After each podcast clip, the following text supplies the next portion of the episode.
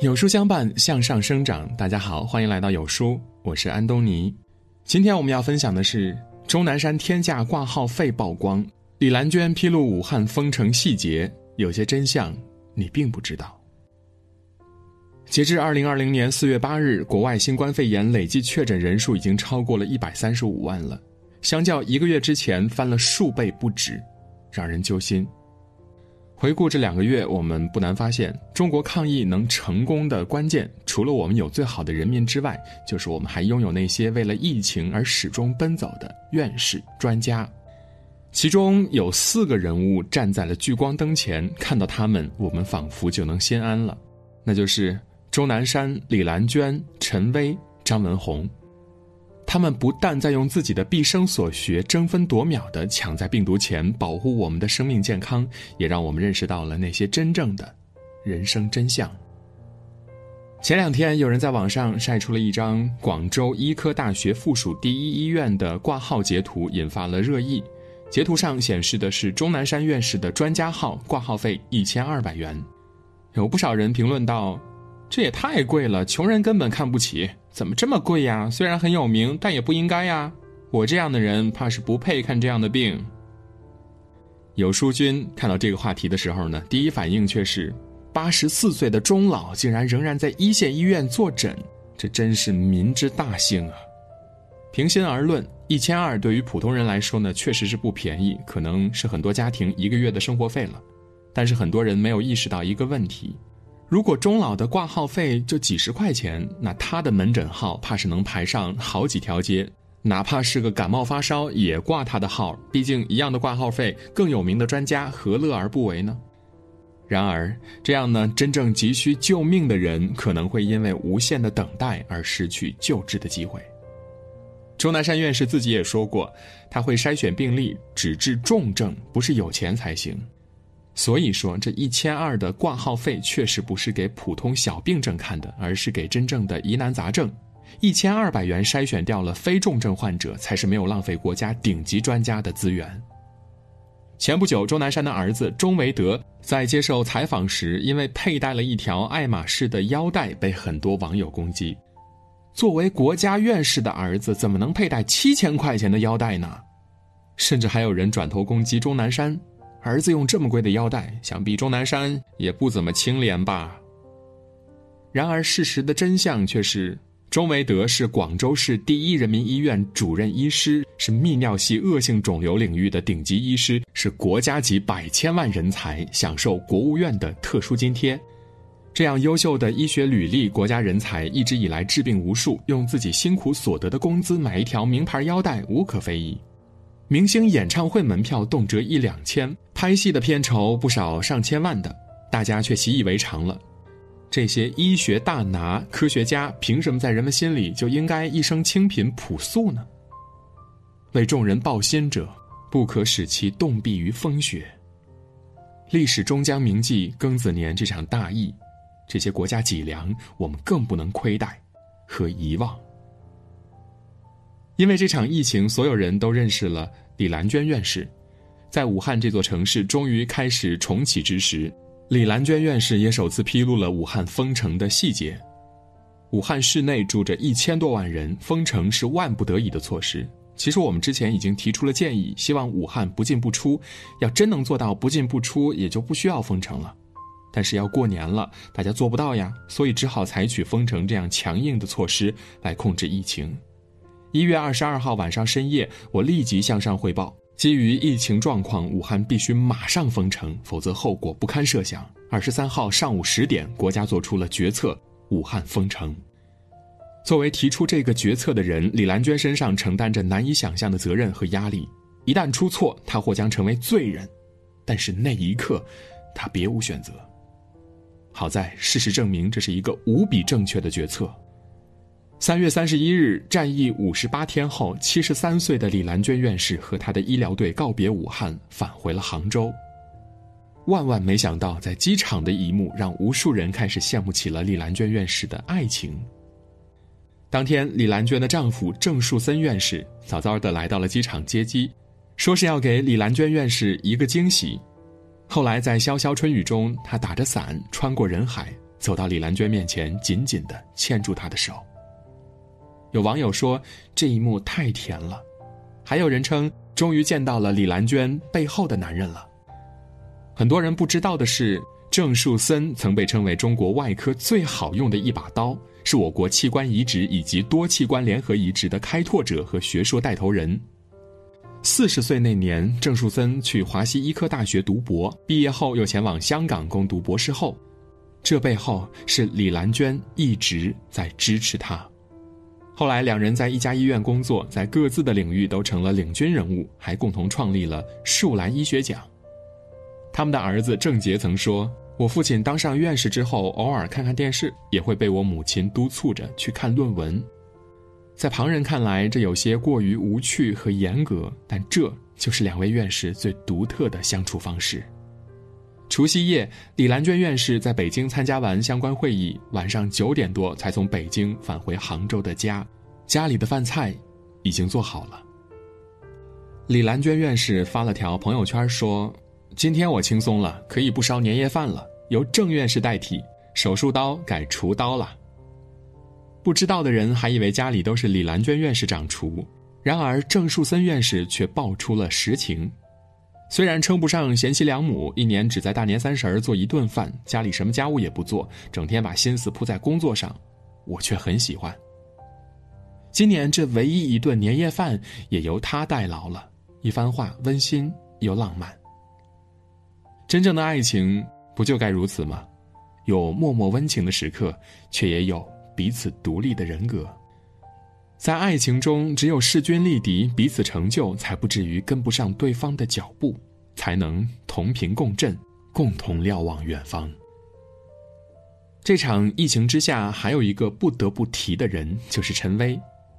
我们都知道，要解决肆虐的新型冠状病毒，唯有研制出疫苗。三月十七日，有一条新闻让很多人不明觉厉，欣喜不已。由军事科学院军事医学研究院陈薇院士领衔的科研团队成功研制出了重组新冠疫苗，并于三月十六日获批展开临床试验。而首批一百零八名新冠疫苗接种志愿者已经结束了集中疗养的观察期。如果临床试验通过，这就意味着我们拿到了终结新冠病毒的最有力的武器。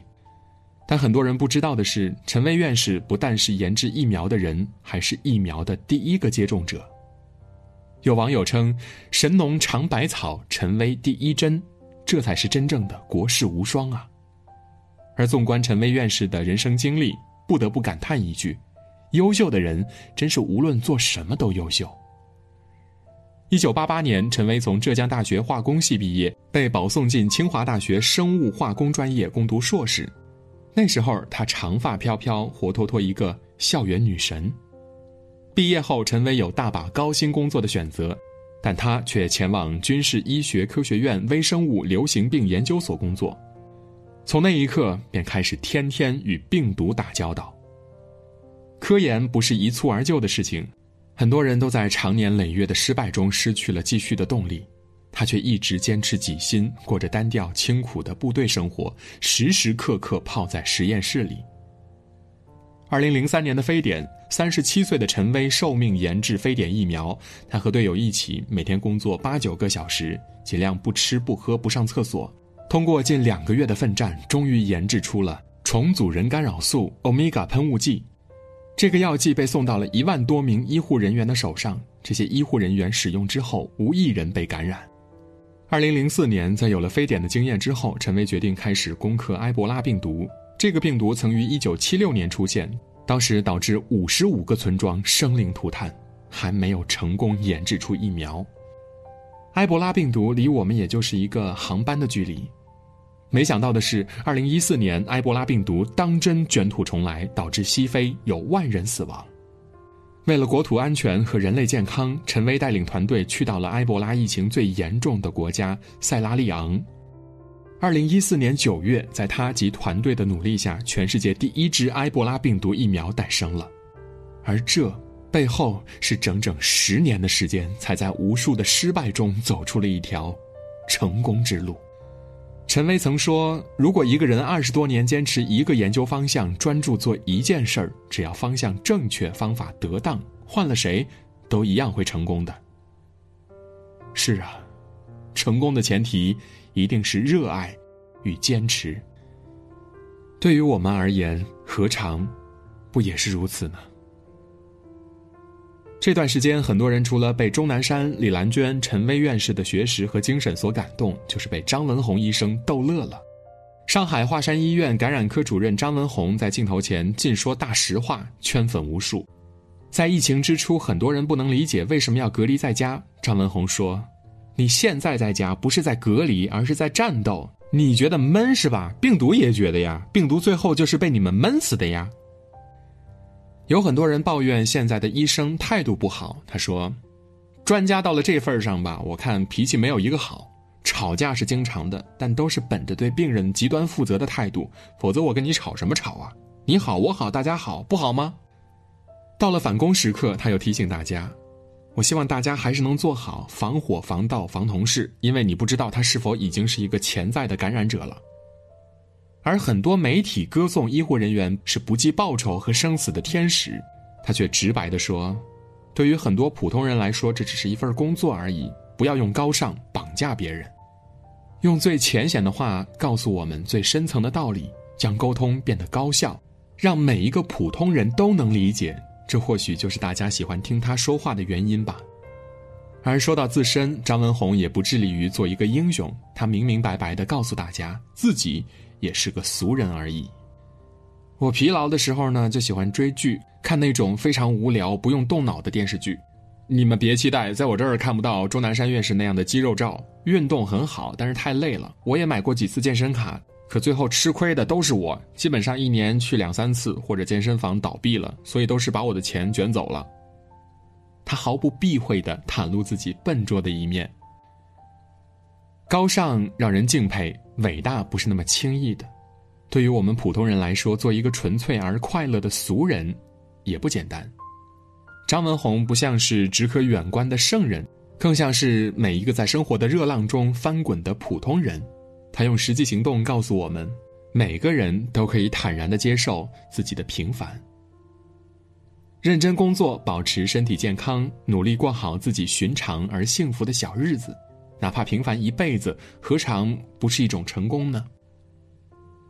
有句话说：“如果你活得格外轻松顺遂，一定是有人替你承担了你该承担的重量。”如今这个时刻呢，对于我们很多人来说，疫情的影响已经小了很多了。但疫情真的已经过去了吗？还没有。武汉重症监护室里还有正在与病毒抗争的病人。医务工作者们还仍然奋战在疫情的一线。这两天有一张照片在网上刷屏了，照片中的八人是中国重症领域的顶配阵容。如今，他们仍然在武汉的七家重症定点医院与各医疗队一起攻坚最后的重症堡垒。真正担得起民族重担的人，仍然在一线默默耕耘着。这次疫情给我们每个人都上了一课，这个时代也更应该给年轻一代树立正确的价值观。这些德才兼备、真实又可爱的科研人员，才是我们应当追逐的光。点个再看，致敬英雄，为国士无双的院士们点赞。有书早晚安打卡又更新了，这次我们增加了阅读板块，让你在每天获得早晚安专属卡片的同时，还能阅读更多的深度好文。快扫描文末的二维码，开启美好的一天吧！在这个碎片化的时代，你有多久没有读完一本书了？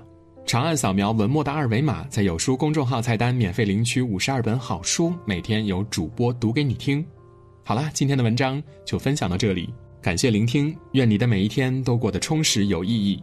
记得在文章的末尾点一个再看，让有书君知道你们在听。我是安东尼，明天清晨我依旧在有书等你。早安。